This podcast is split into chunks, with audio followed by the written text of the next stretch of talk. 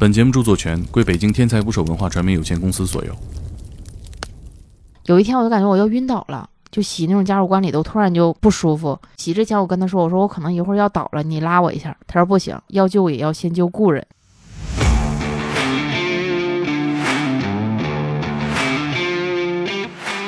这个计算过吗？送走多少位逝者了？每年大概是八百多位逝者，这五年有四千多人。就应该这么说吧，就是没有什么事儿能让一个殡仪馆歇业。我服务的逝者完了之后吧，他不管是什么样子，我都记不住。但是呢，我印象比较深的就是说，身体里长蛆了的这种，我是可以记住的。凭借着我的工作经验，我可能觉得这样画比较好。然后，但是很多时候都是画完了之后不太像他们啊。我可能给他洗洗洗呢，然后他可能家属就问我，他还活着吗？他死了吗？这种我很害怕的。那个味道怎么形容呢？就是我感觉没有词儿能形容它，上头，真的巨臭。就像我们处理一个这种遗体之后，别的部门就基本上就开始问了，你们是不是又处理什么了？我这正专心致志洗脚呢，大哥突然来一句：“小妹儿，你好好给他搓搓。”他就喜欢按脚，这个就是重大的事故了。你要是这个人掉地上了，你这职业生涯就到这儿了。真的人就在我眼前掉的，我当时都懵了，我感觉我心脏都停了。就是他是我工作这么久唯一一个。不嫌弃我抱过我的家属，后来我才知道他是接受不了我这个工作，他不能想象我白天摸完了去世的人，然后晚上回去再摸他。请点击订阅我的播客，拜托了。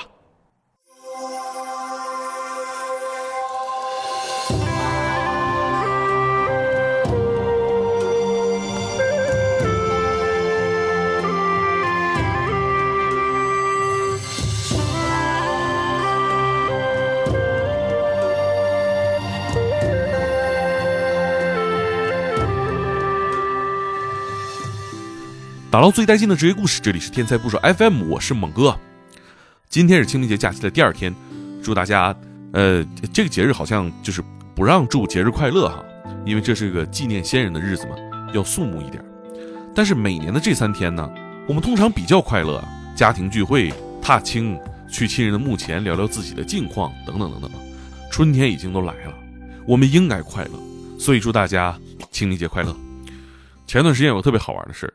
就是有个地方单位，呃，发宣传说这个缅怀先人，重于心不重于行，可通过视频、电话等方式表达对先人的怀念和追思。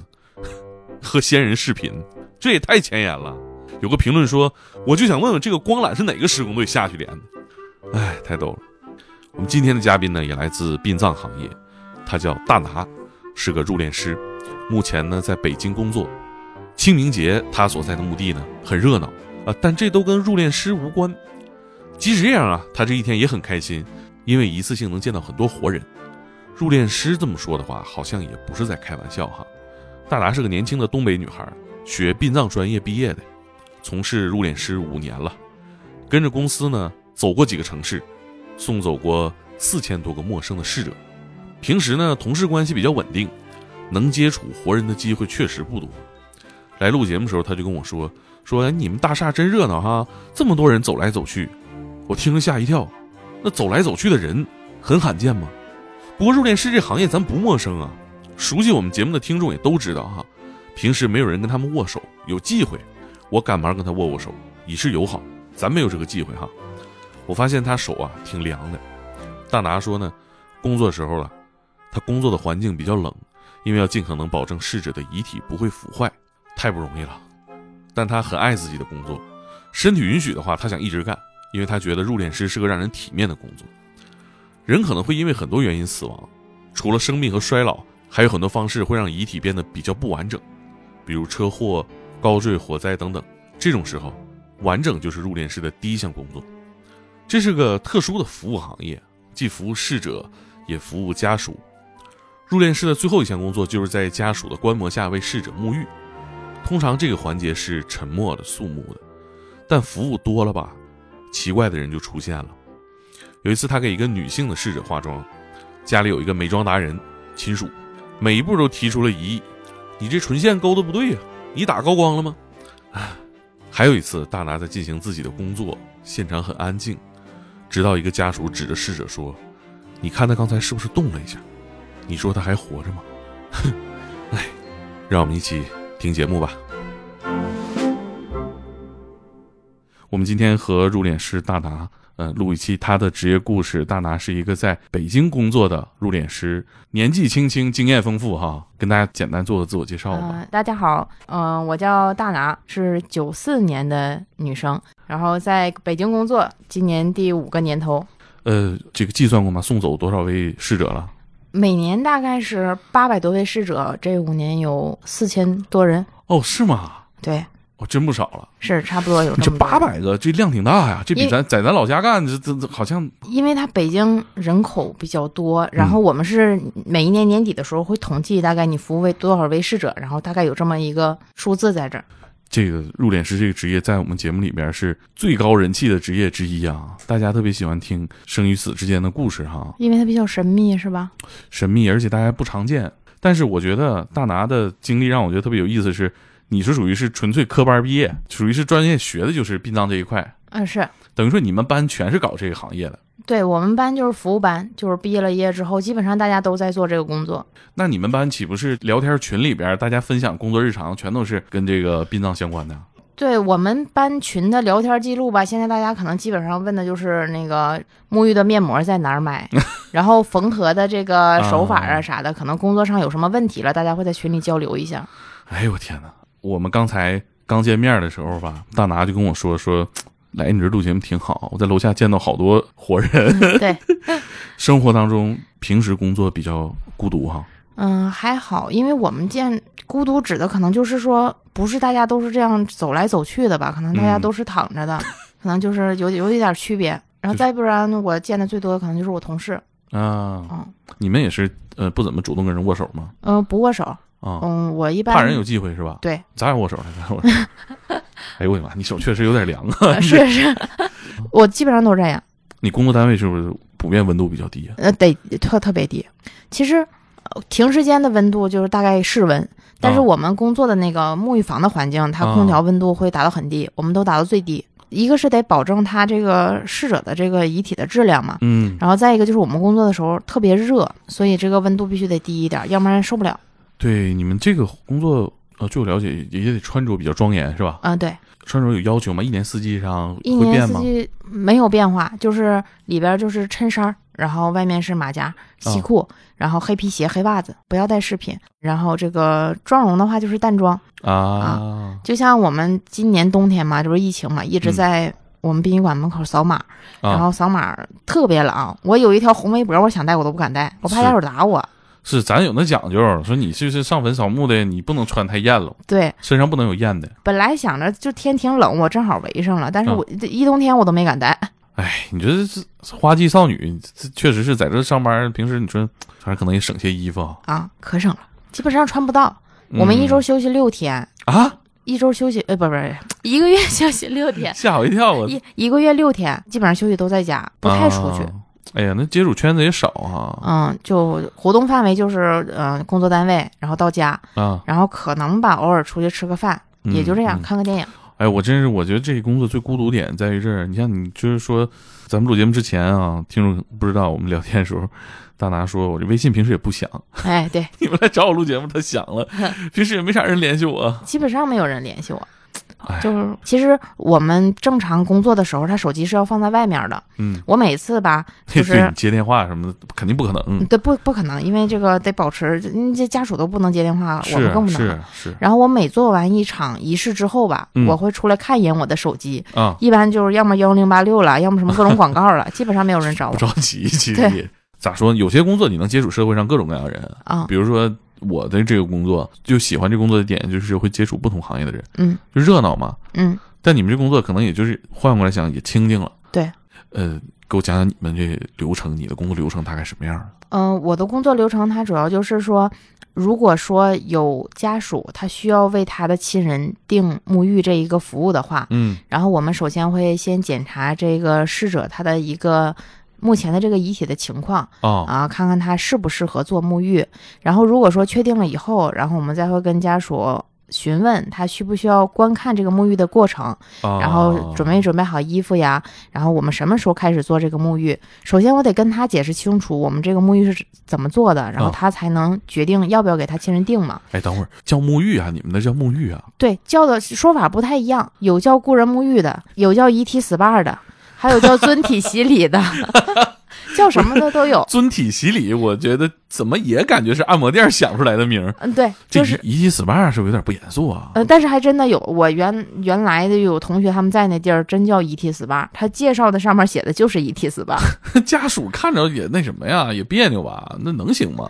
但是可能对家属来说，他理解的更直观一些，啊，那你工作的这地儿叫叫故人沐浴。故人沐浴啊？。对，但你说观看这过程怎么观看沐浴啊？这多多别扭啊！我们是提供这么一个场所，啊然后就是我们在这个操作的范围，啊然后家属在另一边儿，然后他是可以陪同的，中间是有玻璃吗？没有玻璃，啊，但是直接能看见。对，直接能啊看。但是我们给他洗澡，不是像咱们理解的那种洗澡，我站在水龙头下，然后一顿淋，淋完了之后打沐浴露出去了。嗯我们是让他躺在我们那个专门的定的那个床上，哎，然后两个工作人员给他服务，啊，擦洗、呃，应该是全身水洗，水洗啊。对哦，他那个是镂空的，啊他底下水就顺着就流下去了。两个人服务对一位逝者。对，两个人服务。哦，为啥会有这个观礼这个过程啊？大家的这个需求是什么样的？嗯，有一种家属他可能不太信任你，就可能认为你可能会对他的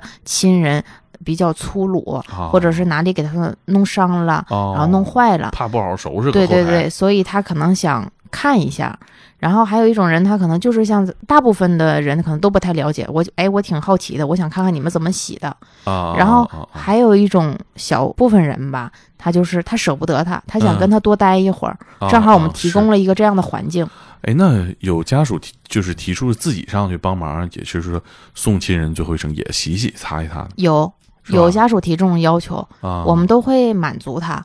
但是说，呃，主要的地方可能还是我们来洗，嗯他可以帮忙洗洗手啊，洗洗脚，就这种。那你们会在这个过程当中有一些就是说固定的台词儿吗？嗯，我们会在每一场仪式的开场的时候啊念一段开场词。哦，嗯这个词是介绍他生平吗？呃，不是介绍他生平，就是一个是让家属把手机什么的关掉，然后进入到这个这个环境里来！然后下面那一段呢，就是解释我们为什么要做这个沐浴了。哎，你一般是怎么说的呀？呃，就比方说，今天是某某先生的啊、沐浴仪式，为了确保整个仪式的庄严，然后大家把手机调为静音，并请您不要在仪式的过程中接听电话。嗯然后等大家把电话都关掉之后，然后就是啊，沐浴是我们来到这个世上，亲人为我们做的第一件事，让我们可以清爽无碍的开始幸福的一生。在此，也希望借由这场沐浴仪式，为某某先生洗去尘世的一切劳苦、病痛及烦忧，然后让他承载着各位亲人的祝福，前往人生的下一段旅程。我们的开场大概是这样的，嗯嗯，大家要鼓掌哦。不不要鼓掌。啊，那你说完了就没有什么反馈啊？就嗯继续进行。然后我们就会直接跟家属说，我们的仪式要开始了，啊然后我们会两位工作人员一起鞠躬，哦鞠一躬之后，就这个是对着逝者鞠躬的哦，啊，然后就开始了。你们这是不是上课学过这个呀？嗯、我们上课的时候有个公关礼仪课，然后还有专门针对我们的一个形体的一个礼仪课吧，都有。嗯那等于说你们接触到一个逝者的时候，是从谁那儿了解到他的信息啊？嗯，这个就是电脑上都有。再一个就是他每一个逝者来的时候，他关里会有一个呃去世的那个医院那边分配的一个卡片，啊你大概从上面能看到他去世的原因什么的。啊，嗯，等于说你电脑上看到这个人的信息哈，啊、得了解他是怎么死的吧？得得问问啊、其实他去世的原因，我们比较想了解，是一个就是想知道他有没有传染病哦，啊，因为其实我们接触他还比较多。嗯虽然说我们工作当中会戴手套，但是说我们还是想了解一下，就是做一个更好的防护吧。是嗯，有传染病的话，有什么特殊的处理吗？呃，传染病的话，基本上其实呃那种比较严重的传染病，基本不到我们这儿，直接就火化了。哦哦哦基本都也不建议他开告别什么的了，啊嗯，但是可能有的时候还是想了解一下，心里更放心一些。是。还有什么要了解的这个环节？嗯，这个环节就是主要就是他的年纪啊、性别这些不要弄混了，哦，然后念开场的时候别把人名念错了。哎呦我天然后你人家的名里边有什么你不认识的字儿，自己赶紧查一查。啊！你要不一会儿你这卡壳了挺尴尬的，整的。哎呦我同事有跟他说过了，这个名字叫什么，啊。然后但是可能一张嘴比较紧张，秃噜了，哎，就一秃噜，然后名儿姓给人念错了，家属他反应比较激激动，就是因为你想他聚精会神的听你在那念呢，然后你嘎名儿给人念错了，呀，就是他会很激动的纠正你，啊。但是纠正你这种还是算态度好的，就有那种当时就生气的这种，就是很麻烦。有有那种冲突的吗？有啊，在我们这儿就是这种情况比较少吧，就是我们比较在意，但是可能会有别的方面的冲突。嗯就是其实像我们这个，呃，故人沐浴吧，可能大家不太了解，就是你可能在定的时候，就定这个服务的时候，有的亲属就是他可能一开始没听清，啊哎，然后后来你给他定了，定了你得让他签一张服务确认单，对吧？嗯他可能就这会儿有点反应过来了，然后就会问你这是什么。啊，每一项钱是干啥的？对，这是什么？你这里都包了什么？尤其是不太了解那种吧，他就情绪很激动，就觉得你坑他钱了。啊啊！刚刚提到就是你得了解这个逝者他是因为什么而死亡哈。嗯，咱们就说北京你服务的这一代，每年这八百位大概都是因为什么事儿死亡的？大部分的人是病故，啊、还有高坠、车祸、哦，自缢。高坠就是跳楼吧？对，还能做吗？我们是可以做，我们一般送过来之后得看说这哎摔的大概是我们能不能修复的好。哦，哎，他这临界点是是哪？什么样可能就是遗体修复不了了？嗯，其实，在我们这一行看来的话是没有修不了的。但是说像我们做沐浴的话，它会有一种，我觉得它可以写，就是因为它可能什么表皮什么都在，然后。如果说它哪里摔碎了或者折了这种情况吧，也都可以，因为它只要外表它都是好的，就是不耽误我们清洗。但是如果还有一种就是可能就是身体里的那个肉啊、骨头啊都摔出来了，这种是我们可能觉得不太好清洗的。嗯，哪种你们会拒绝？我们其实没有什么权利拒绝，除非是那种高腐的吧，哦，高腐的我们可能会拒绝。如果实在是洗不了，就它已经到了就是一碰它的表皮就脱落了，哦，这种是真的是清洗不了，我们会拒绝家属说真的洗不了。啊，高腐是属于非自然死亡哈。呃，发现遗体的时候，它就是已经腐坏了。对，他已经可能已经去世好久了。就像咱们这个东北这边吧，冬天暖气开的比较足，人可能老人孤寡老人在家啊去世了老人呃再盖个被子，然后家里暖气热点儿，然后好久没有人发现很，快就就就腐坏了基本上对送过来就已经不太行，就是一碰就脱皮，我真的是无从下手。啊。其他这种情况呢？嗯、其他的像高坠的话，其实还好，除非说头摔碎了这种情况比较难处理。那有那种五官已经不可辨认的吗？一般来说，这种从楼上掉下来的，如果说是头摔碎的，基本上他就已经看不到他可能原来的样子了，啊，可能是扁的了。有没有那种你印象特别深的，让你也觉得很震撼的？嗯，因为我这个人嘛，我记性不太好，不是记性不太好，是我服务的逝者完了之后吧，他不管是什么样子，他有多吓人，可能说我都记不住。就是我今天服务完了的侍者，我今儿回家之后，我基本上想不起来，想不起来脸。然后，但是呢，我印象比较深的就是说，腐败以后他身体里长蛆了的这种，我是可以记住的。哎呦，咋处理啊？棉花棉花蘸酒精。去年夏天，去年夏天还是前年夏天的时候，我碰到过一位，她也是呃跳楼女生，其实年纪不太大，应该就二十多三十那个样子。然后他是从楼上跳下来之后，他应该凌晨跳的吧，啊掉到草坪之后没有人发现他。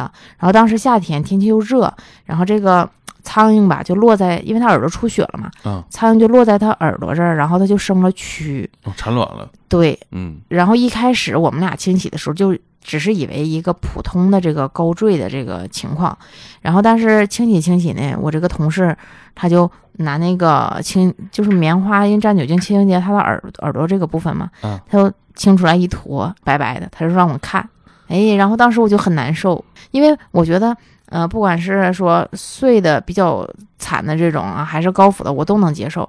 但是说就是这个是长了蛆的这种情况，我真是很难受。因为我就特别怕那种蛇呀、哎蚯蚓，啊就这种不长骨头的这个东西，嗯我就特别害怕。然后我当时在上海刚实习的时候吧，碰到过一个小朋友，小男孩哎溺水，然后那是我第一次碰到这个遗体长了蛆，嗯因为当时是也是做后勤嘛，清先清理他鼻孔，然后一清理吧，也是挖出来一坨白色的，然后这这近视眼看不清，还凑到眼前看一看，然后发现他生蛆了之后，我当时我就受不了了，我就交给我同事了，我说啊这个我真的处理不了，然后我那天中午饭都没吃下去。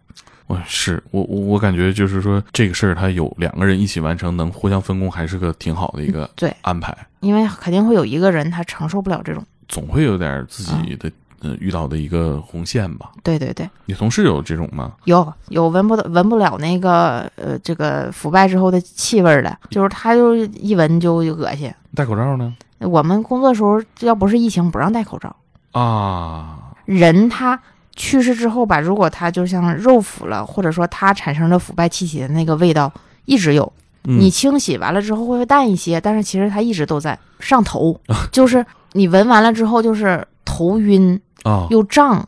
那个味道怎么形容呢？就是我感觉没有词儿能形容它，就是什么呃粪便的那个臭味儿啊，啊跟那个都不一样。家里的什么菜坏了，那都不是一个味儿，就是那个味道真是很难形容，但是真的巨臭。你可能闻完了之后很久，它都能在你这个鼻子这个周围一直都在。就像我们处理一个这种嗯遗体之后，满走廊都飘着这个味儿，别的部门就基本上就开始问了，你们是不是又处理什么了？那你们衣服怎么办啊？那衣服上面不全都是携带了这些分子？所以我们每天回去都洗澡，回家就先洗澡。衣服也得天天洗吗？嗯、衣服基本上得天天洗。要是冬天的话，可能是两天一洗；像我的话，夏天就天天洗。跟法医情况差不多。差不太多，但是我觉得人家那职业比我们听着就高大上。我觉得可能是需要掌握的技巧更多一些，技能更多一些。对但是这个场景里边真的是别无二致啊。对，这个是一样的，大家。嗯，一般来说，正常的标准流程里边，它可能每个遗体的的这个腐坏程度不一样，有什么标准流程吗？对它进行的处理？在学校的时候，他有那个防腐整容课，老师会教你从心脏穿刺，然后打防腐液。为什么防腐要从心脏摘着？嗯，因为它可能从心脏，然后流就它能流向全身这个防腐液。但是其实实老师教的跟后面工作之后打防腐的方法也不一样。现在像在实际工作当中打防腐液吧，就不是那种像老师教的从心脏开始，是从大腿动脉这块儿开始。每个遗体都要打防腐液吗？不是的，一般来说是这种外事，比方说在中国去世的外国人，然后需要运回他自己的国家，然哦后这种才需要打防腐。那这种情况遇到的多吗？嗯、我们这个部门接触不到，哦哦哦但是有我们我我们这个部门有从国外运回来的，然后要洗澡的。啊，就等于说要在咱呃，就是落叶归根儿呗，属于对。那这个流程进行完了之后，呃，这个流程进行完了之后，我们就要给他进行一个全身的清洗，然后清洗好了之后，穿上衣服，化个淡妆，然后等着第二天告别。嗯化妆这一块儿跟我们正常人化妆，你的技巧上有什么差别吗？其实不太一样，应该说完全不一样。嗯就是像我们正常人化妆，女生可能是拍个水乳，哎，嗯然后啊防晒，然后粉底、遮瑕，然后散粉，什么高光阴影，那太复杂了。哎，你你上学学这课了吗？嗯、上学的时候有这么个课，但是工作之后吧，化妆就不是这样的。工作之后给她化妆的话，就是尽量让她看着安详一些，跟生前没有什么变化，我觉得是最好的。哦，我们看到以前就是会把人都画的很白嘛，然后两个红脸蛋儿。对对对，我这个画面，哎，始终是我脑子里边一个就是挺想擦去的画面。能理解我吗？就是我能。就是没有人是那样的，所以我就觉得那个画面就特别让我觉得有点可怕哈。对现在我们就是基本上化妆不是这种感觉，她现在画就是很自然，就是基本上我们来说给她画的话，可能就是调一下她的肤色，因为有的人因为生病了，脸色特别黄、特别黑、哦特别不好，然后基本上调的就是跟正常人的肤色没有什么区别。然后现在的腮红都是慢慢一点点儿给它晕上去的，就是看着就是就像一个人睡着了躺在那儿。啊，会有家属就是说对化妆这一块要求比较高吗？有啊我我碰到过那个家属吧，观礼，观礼之后吧，他有一个家属应该是专门学化妆的，哦，然后他当时就跟我说，他探讨的就是这个什么下嘴唇得画上嘴唇的什么一点五倍还是三分之二来着，我啊这么就忘了。专业的技巧，对对对，他问题是他问的我都有点懵，啊，然后我说。就是我觉得怎么自自然怎么好吧哈，然后画画画，然后又问我你这唇线勾的不太对吧？然后啊画到画到后面又开始说，哎你这个阴影用了吗？高光用了吗？我说这些都没有。高高光可能就先不用不用对吧，就是防晒什么这肯定环节都没有都省了。其实嗯，对我还挺挺意外的。那他情绪怎么样啊？他应该给我的感觉可能不是一个主事家属，就可能他不是哦特别亲近的那么一个亲人。当然了，也有可能就是说涉及到了他专业内的问题，他啊想啊跟我。想尽可能完善一下。对对对，其实会碰到很多这种家属，啊他们对妆容的要求吧，其实挺、嗯、挺奇怪。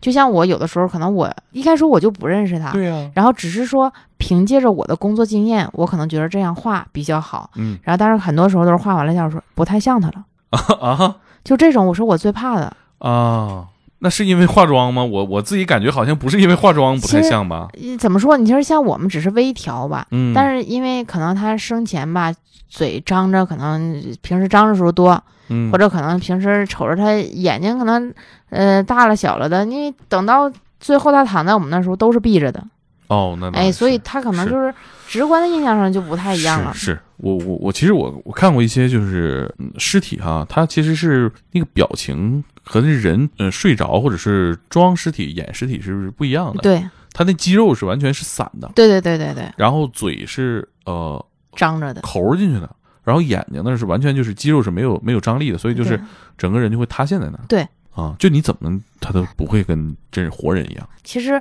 嗯，化妆没有他们想那么复杂吧？就是像有的家属可能理解，哎，你这个粉给它盖一盖，是不是就能弄掉？其实不是的，弄不掉，会有尸斑吗？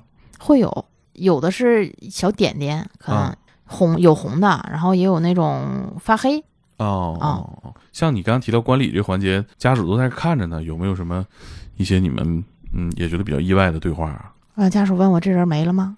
啊啊就是我可能给他洗洗洗呢，然后他可能。啊哎，因为你想，我一直手在动，他可能碰到他哪儿不一定动了一下，家属就问我他还活着吗？他死了吗？这种我很害怕的。哎对呀、就是你想，他都在冰柜存了几天了，然后这会儿冰冰凉凉的，然后他突然问我他还活着吗？他喘气儿了。哎呀，这这这，嗯，你想，一般的来说，送到我们这儿的都是医生开了死亡证明的，那得多大的几率误诊吧？然后嗯才能有这种情况。而且你想，他在冰柜基本上都躺了几天了，我觉得那种发生的是概率很小很小。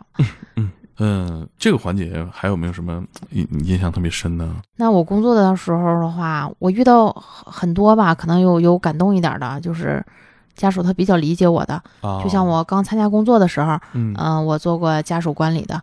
一般来说，家属他面上不说，但多少有点嫌弃你，你知道吗？哦他一般不会握你的手啊或者什么的。但是我碰到过那个服务完了之后的那个家属，啊、他应该我得我得叫他阿姨啊，然后他抱着我哦啊，他抱着我，他特别感动，他觉着就是我做了他没有做到的事情，然后为他妈妈洗了澡，他当时哦塞给我一沓钱。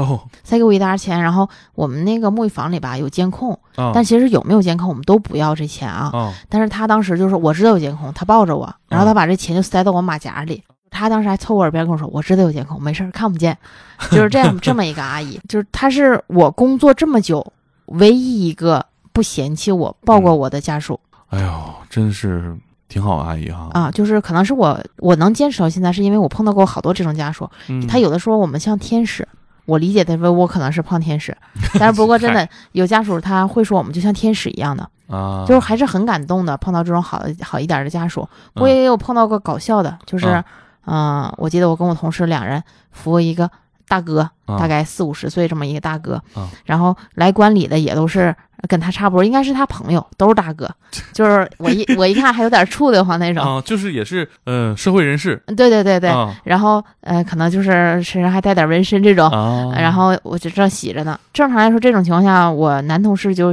给他洗身体，然后我再啊给他洗脚。啊，我这正专心致志洗脚呢，大哥突然来一句：“小妹儿，你好好给他搓搓。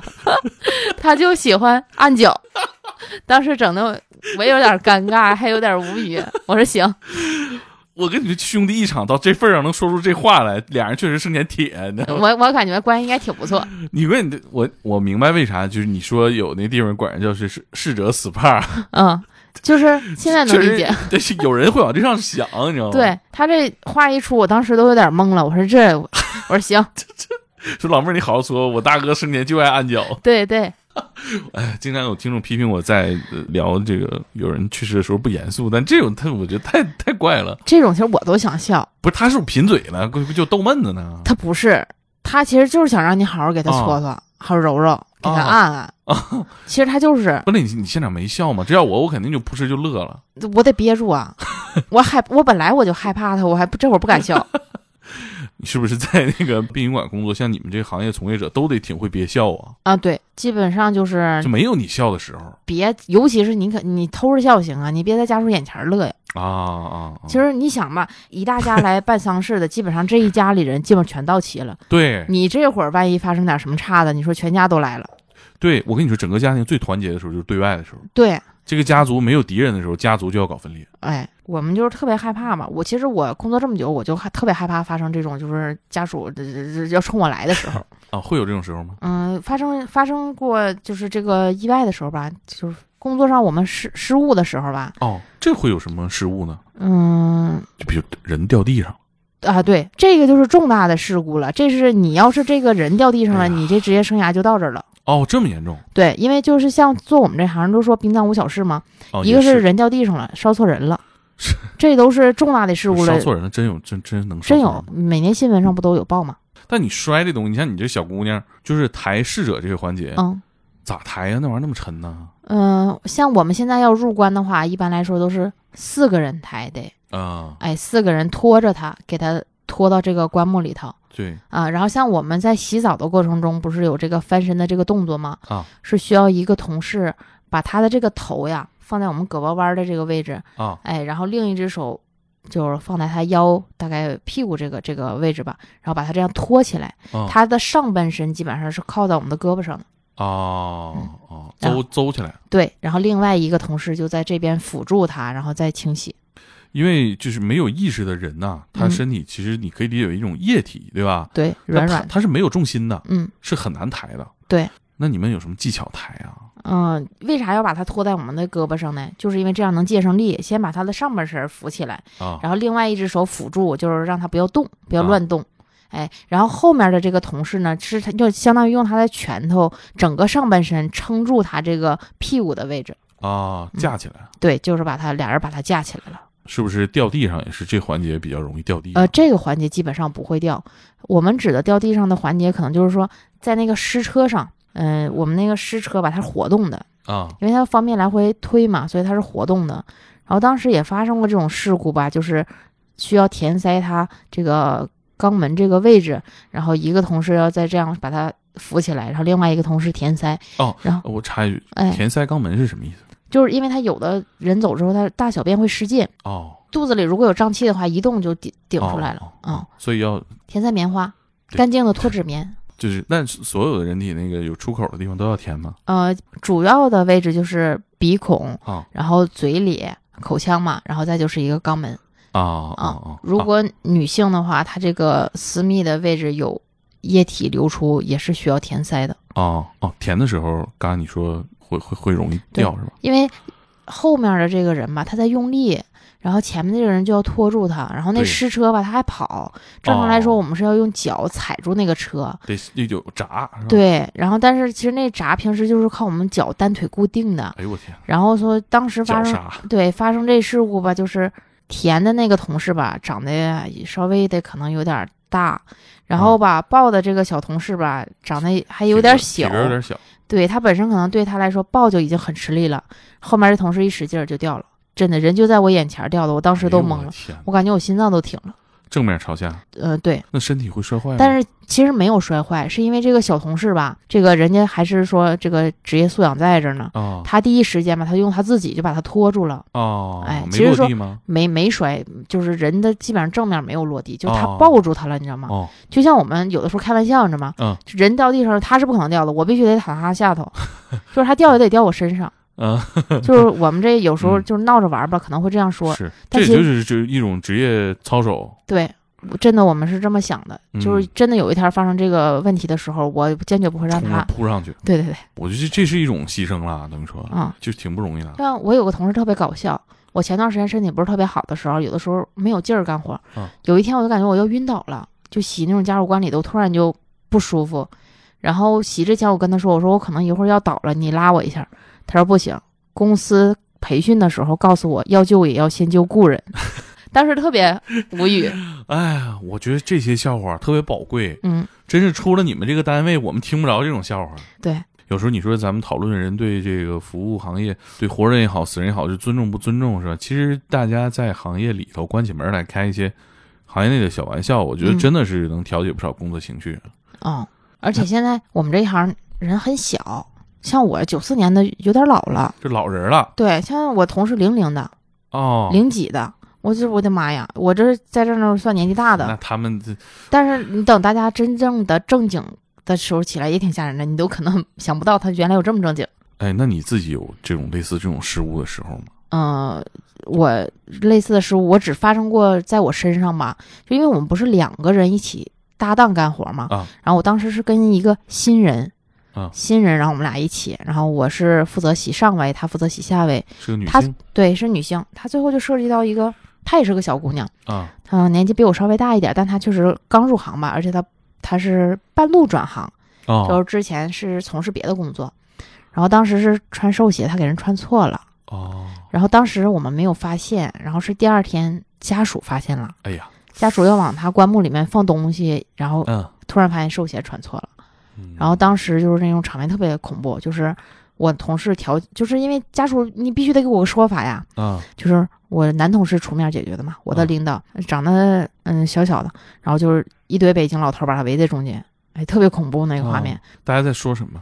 就是说你们怎么能出现这种事故？你要知道这样他就走不了了，就是他去黄泉的路上走不好了哎，然后就是你们得出个解决的方案，然后就是你们后期就可能谈到赔偿了。啊！但其实这一家家属他一直到最后解决的时候，人都没有提过你要赔我多少钱，没有提，就你得给我解决这个事情。啊就这种是很难很，就是还不如你直接跟我说说，我可能需要赔偿你多少钱，但可能我们这样有点侮侮辱人家属了哈。哦，明白但，这是确实是我们的失误，是是嗯，就就我觉得就是心里边这个气儿捋不顺，可能其实也没法理顺，有些事儿他失失误了，确实是搞错对了，只能是就是说咱都没讲话唠好了呗，嗯、对，只能你跟他好好聊梳，理好。哎，就是先调节好他的情绪，那你这挨罚没有啊？罚。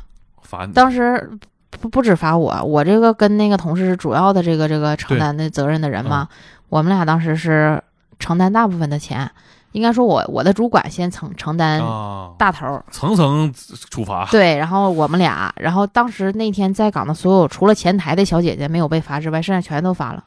啊，我们公司是属于这种，就是一个人犯错，所有人都要受罚，因为这要是在公司看来就是不是这俩人的问题，为啥其他人没有发现这个事儿啊？所以说大家都受罚。还挺团结啊，这感觉。嗯，对，哎，对我我还有一个话题，刚才聊一半没聊完，啊，比如说像你们抬人的话，嗯，你你们行业里边男的多，女的多？女的多，做我们这个的女的多，哎，这为啥呢？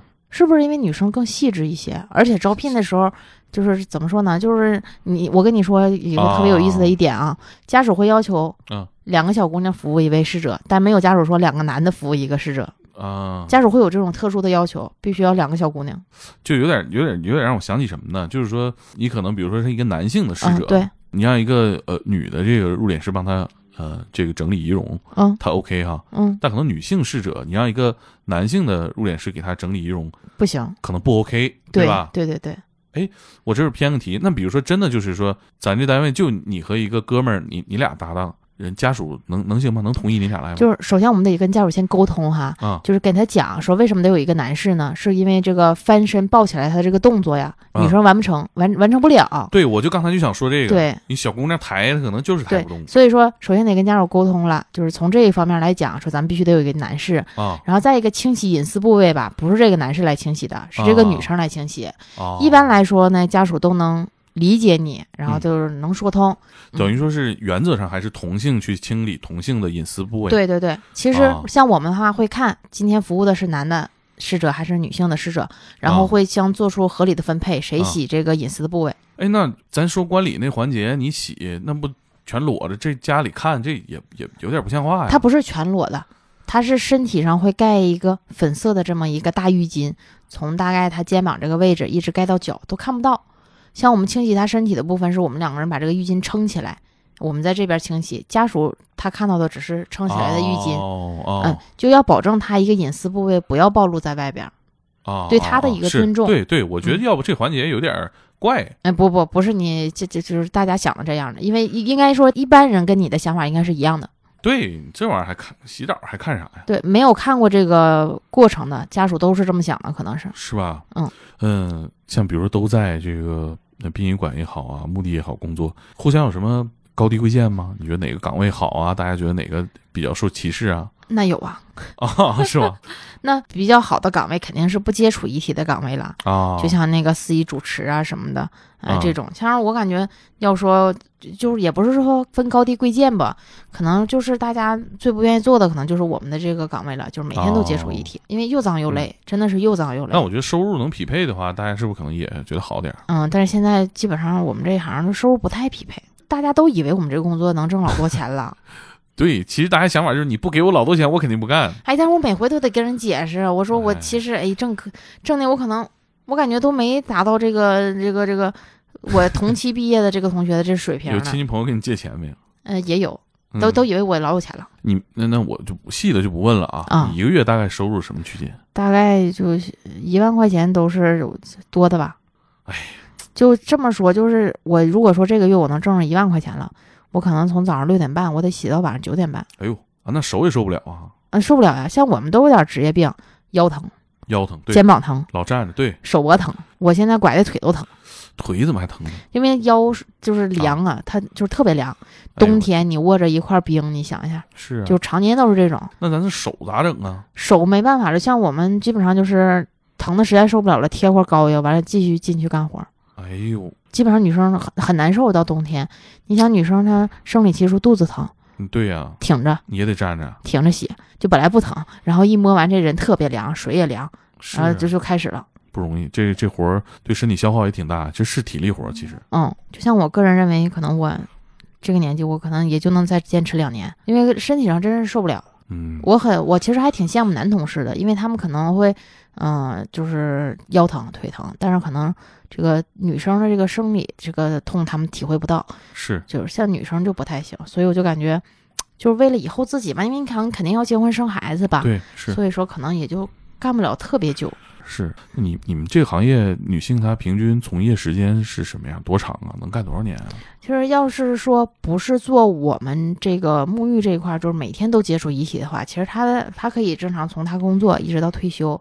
就像别的部门的姐姐，她可能、呃，比方说怀孕的这个期间，她可能调离到这个不接触遗体的部门哎，可能从事文职啊、啊从事什么那个调度这些工作，啊但是等她生完了宝宝之后，呃，不需要哺乳了，她可能就是还要从事她自己原来的工作。嗯，但是像我们这个部门的话，我觉得不存在这种，就可能你需要结婚生孩子了，你就要离开这个部门了对，你不能挺着个肚子再去抬人了，那不方便了。而且你想，等你怀了孕之后有了宝宝，嗯你可能你再也不想闻到这种遗体腐臭的这个味道了。对，我觉得，再再开明、再开放的想法，这事儿肯定就是没有任何家庭会同意了。对你也要考虑自己的下一代，就是考虑到那真的就是退役了。嗯，而且我觉得就是我个人来讲吧，可能我也不太想我以后的宝宝就是说。他的妈妈就是每天嗯接触了遗体，然后回来再抱抱他，就尽量啊不要接触一线吧。啊，一线你想各种各样的细菌、传染病，你其实你不知道的，可能我可能就会从事去公墓这种工作了。嗯嗯，那干主持呢？干主持这个岗位，你你你考虑转行过去干吗？我没太考虑过，因为我觉得我这个 可能是这几年工作吧，就是让我觉得我就是我不太想跟很多人说很多话，就不你我习惯了。对我还是比较喜欢安安静静的 哎，主持这活儿，我问一下啊，啊。专门做白事儿主持的，他和红事儿最大差别是啥？就是形象上、技能上。那就是你得憋住笑了，不能乐。是这这肯定是对这个，就先把我 pass 了。嗯，还有什么？他那气质上啊，什么？那个应该都没有啥吧？那你说那要这样的话，就是白事儿的人可能看着更庄严，主持红事儿的可能看着就是特喜庆。哦啊哦我们家有一段时间是这种，我姐是做婚庆的，啊啊、我妹是在药厂上班，就相当于那个药厂的业务员。嗯！我是做殡葬，殡葬的白事的，我觉得特别有意思 你家这氛围，哎呀，挺热闹哈。啊。我们家挺有意思，你们那你们一过年桌上唠的嗑，那可就是这是真插不上话。啥都有啊。其实我我们家亲近的人，他不在意，他随时会问我，问我工作上什么有意思的事儿，嗯，他们不太忌讳我，但是啊可能其他亲属吧，远一点的亲属对对对远一点的可能不太会跟我闲聊。逢年过节啥交头接耳啊啊那谁大拿干的天天见死人对，但他妈有意思就是好信儿，还非得问我。啊，碰到那种我不喜欢的亲属，我就得吓唬吓唬他，就那是会问你啥？就是问最多就是你害怕吗？你见过啊最可怕的什么样的？你见过啊车祸的吗？见过什么啊什么什么的？然后就是碰到那种我也不太想搭理他的，我就就给他讲讲血呼呲啦的，啊？哎，再也不找我聊了就。你压箱底儿的血呼呲啦的是哪个？压箱底儿的血呼呲啦的，其实可能我就会跟他讲什么车祸半边脸没脸没的，压扁的，啊然后腿都压稀碎的，完了骨骨头都翻出来的。有时候你我说你看就跟那个你吃那个猪蹄儿那骨头，你看着没，就差不多。但是这种不太尊重他，但是就是我有时候会吓唬他，可能他饭他都吃着都难受，离我远远的。我跟你说，你想错了，他就想听这个，你知道吗？对，他说人很很有意思，他就是他又害怕，但是我又又想问你，嗯啊嗯，也是，我觉得也是大家对这职业，其实不光是你们家亲戚，嗯全社会其实都好奇，嗯，对，都想了解到底怎么样啊。哎，嗯，也是想关心，呃，你们都是怎么做的？嗯，我觉得有的职业它就是这样，它总是充满神秘感。对，嗯，就像我们对其他的工作，可能也就是我我今天来，我可能哎呦，我就看楼下这走来走去的，我特别感慨，说我当时要好好学习，是不是这会儿也跟他们一样？但是我感觉，呃，每份工作带来的那个成就感，它来源不一样。啊、你看，其实你你说他们爱自己的工作吗？其实我觉得没人能能有多爱工作啊，谁他妈爱工作啊？谁都爱爱享受，对吧？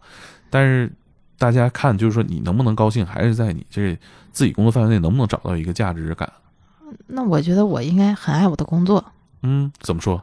嗯，我就很喜欢那种成就感，就是说。可能这个人他送过来的时候，他已经很久没有洗过澡了，就嗯头发跟稀烂，就跟那个都长干粘了，脸上都长皴了，就了就就那种。啊然后，但是等等你给他清洗好了之后，尤其是化好妆了，头发梳顺了，啊，哎，就是那种是，看着他就是感觉哎焕然一新，嗯。哎，家属就觉着哎 好久都没有享受过这种待遇了，啊，哎，就是家属对你的感谢，就那会儿说啊。我就特别有成就感，对对对，我觉得我工作特别有意义，啊，嗯，让它变得有秩序，让它变得比之前更好更美，确实有一种别样的这种获得感。对，它可能变得跟之前一样，但是你这个改变的过程，其实是我觉得有时候也是一种拯救欲。对。再一个就是因为我这人吧，就是性格可能在这儿呢，不急不慢那么个人吧，哈，嗯呃然后我喜欢就是工作的过程当中跟家属聊天儿，啊，哎，也会获得一些信息也好，还有家属对你的一个这个呃认同吧，嗯，然后就是当时就也会让我觉得挺开心。哦，嗯有哪些你你你觉得久久不能忘怀的人物吗？嗯，我会碰到几个这种亲家属吧，就可能我刚才说的抱我的呃那个阿姨，然后还有我碰到过去年给我送锦旗的家属，哎我打断，这啊你们这锦旗上写啥呀？送给我们的，你看家属写什么都有，可能哦写你们也是天使，啊嗯嗯嗯，啊哦这句话太暖人心了对了。然后还有写的就是什么，你们是黑衣天使，对，哎，你要这么说，其实是吧对，也是这你样。白衣天使，对吧？你们这属于是黑衣啊天，使。然后就因为像我们这一行没有特定的词嘛，可能家属就写一些温暖的话，可能说嗯啊，家属或者谁谁的服务让他特别感动，什么都有啊啊。然后像给我送锦旗的家属，就是他老伴去世了，他儿子送他来的。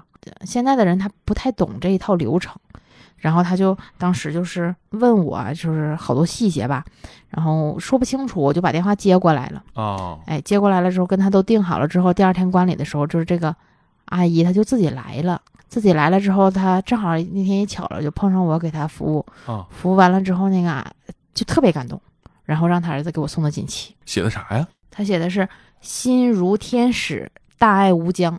哎呀，因为那个阿姨当时她说，就是跟我通话的时候，她就觉得她听着我的声音，她心里就特别舒服。嗯，哎，那像你干这活儿，自己也挺有获得感，嗯然后你像你干的也挺好，家里边儿是呃怎么看待你的？你比如说你的这个呃父母啊，呃实在亲戚啊，你你要干这活儿，他们怎么就轻易同意了呢？其实我上大学那会儿吧，学学前教育的，然后但是我这个钢琴能把弹的不咋好，我唱歌都跑调。完之后，这个高考的时候，这个艺术分就不太够。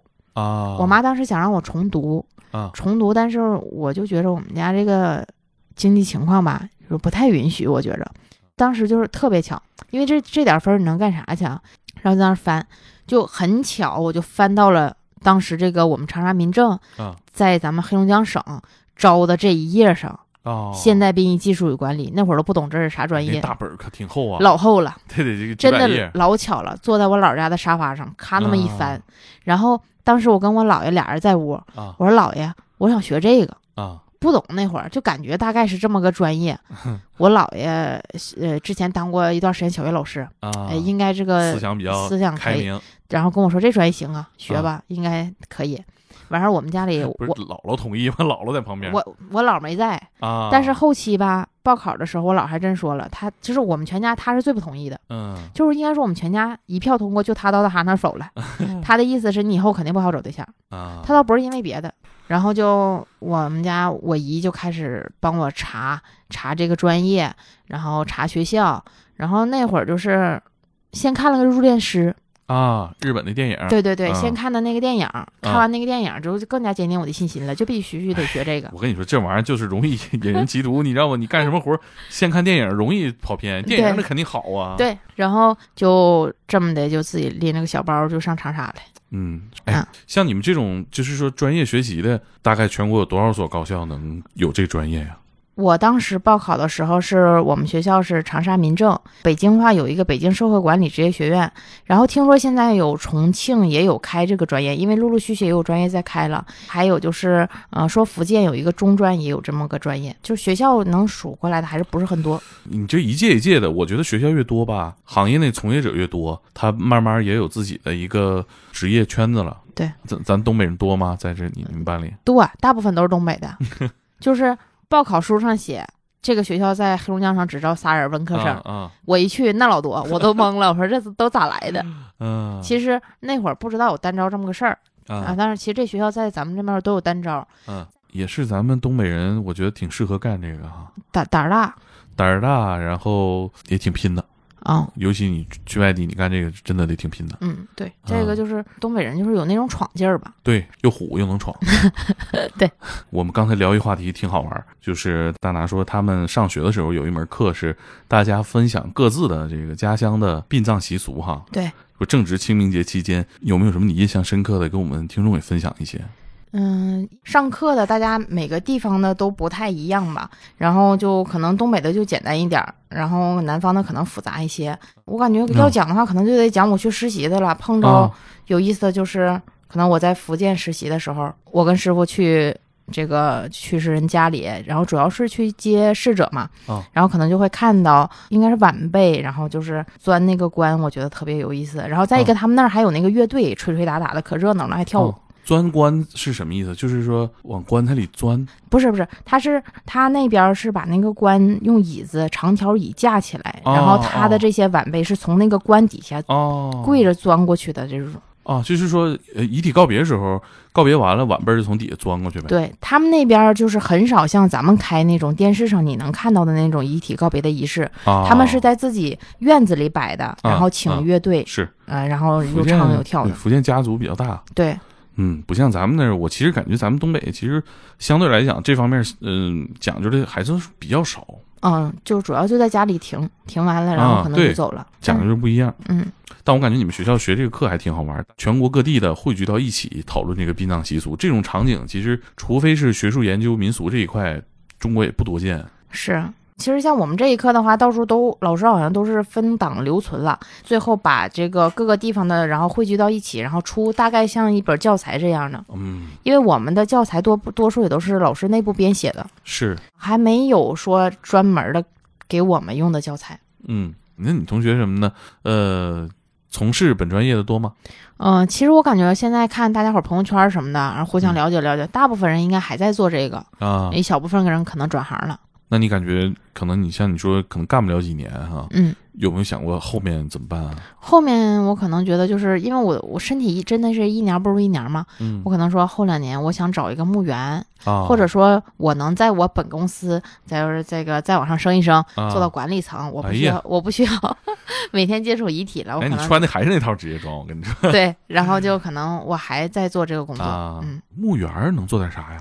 墓园儿的话，现在也都有那个落葬的仪式啦。哦啊，然后包哦下葬。对对，啊，嗯，然后再一个可能是销售啊，卖墓，嗯嗯嗯然后挺好。对，其实也都挺好的，因为他墓园的环境可能好一些。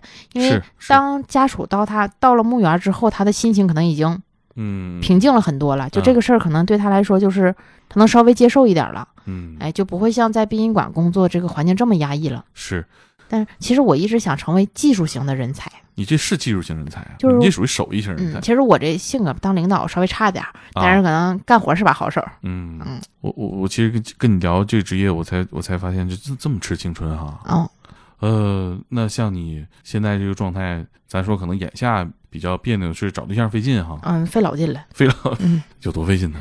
就是我还没对象呢呗，快三十了。那你这就说最直观的那个矛盾点，就是说这工作本身不太好解释呗。嗯，应该说是他本人或者说他家里人的偏见还是有。嗯就像我同事给我介绍过他的同学啊啊、他们大概从小玩到大那种吧，可啊能是上学就在一块儿玩，然后加了啊微信，然后一直不跟我说话。啊我一直以为他没看上我这么个人，可能嗯长得不太那个啥。完了，等后来我才知道他是理解，就是接受不了我这个工作。啊！他当时跟我说的就是，他不能想象我白天摸完了去世的人，然后嗯晚上回去再摸他。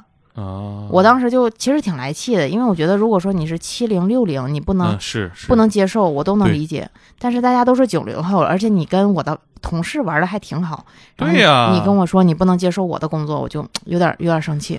对这个我觉得不怎么样。你你能跟他交朋友，你你为什么接受不了？你跟他谈恋爱，这我觉得这格局反正是多少小了点。啊，但是后来他被他家里他姐吧骂了他一顿，后来也聊过一段时间，但是性格什么可能还是不是很合适，哦、那反正就是嗯反正也没成。姐姐格局可以哈。对，嗯，那你自己关于找对象有没有什么想法啊、要求啊？可以，这咱节目里边给你争争友。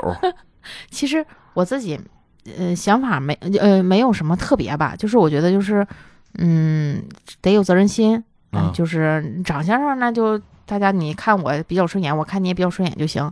然后这个工作就是能养养活起一家子人，嗯，然后主要就是你不要歧视我的工作，这是最主要的啦。是是，你找同行呢？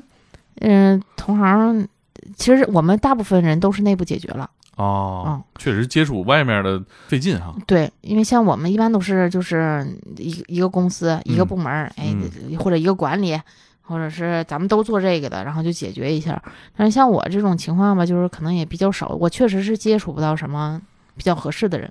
嗯，你们在殡仪馆工作会开年会吗？会开年会，我们可能跟正常其他公司开年会的氛围差不太多。就是各部门就抽调人去了，就不是所有人都去，还得有人就是在自己的岗位上。班啊。哎，就应该这么说吧，就是没有什么事儿能让一个殡仪馆歇业，必须得随时都有人在疫。情也也也开着呢哈。疫情开着呢，但可能告别什么的停了，但是正常火化什么还得有的。嗯，哎，我感觉今天跟你聊完，感觉这个殡葬圈的人才逐渐壮大哈。嗯，然后素质都逐渐提高，现在的招聘的标准最低都得是这个专业毕业的了。那有没有那种就人才比较饱和的情况啊？嗯，可能现在就是饱和，主要是殡仪馆比较饱和，它可能嗯就是说没有那么多。呃，工作岗位空出来给嗯这些新来的同事，但是像现在除除了掉殡仪馆之外，还有各大服务公司啊，这些嗯服务公司它是没有一个饱和的状态的，还是很嗯需要人的。嗯，哎，咋说呢？我觉得，呃，肯定听节目会有很多人改变了对这个职业的看法，或者说嗯他们之前没有接触过从事殡葬行业的人，对他接触了之后，或者说见到了之后，他就会消除一些疑虑啊，或者说是不合理的一些想象啊，等等哈。嗯，就其实我们长得一点都不吓人，但是挺好。而且我相信普遍还是应该是挺招人喜欢的，要不然的话，这终归是一个服务行业啊。对，就是形象什么的都都挺好，真挺好，然后性格也挺好。哎呀，行，那时间关系，我们这期就聊到这儿。好，然后等你歇班了，欢迎随时来聊聊你的见闻和故事。今天也没没细聊啊，嗯，主要就是工作的一些日常的一些事情哈。对对，那我们就聊到这儿，好，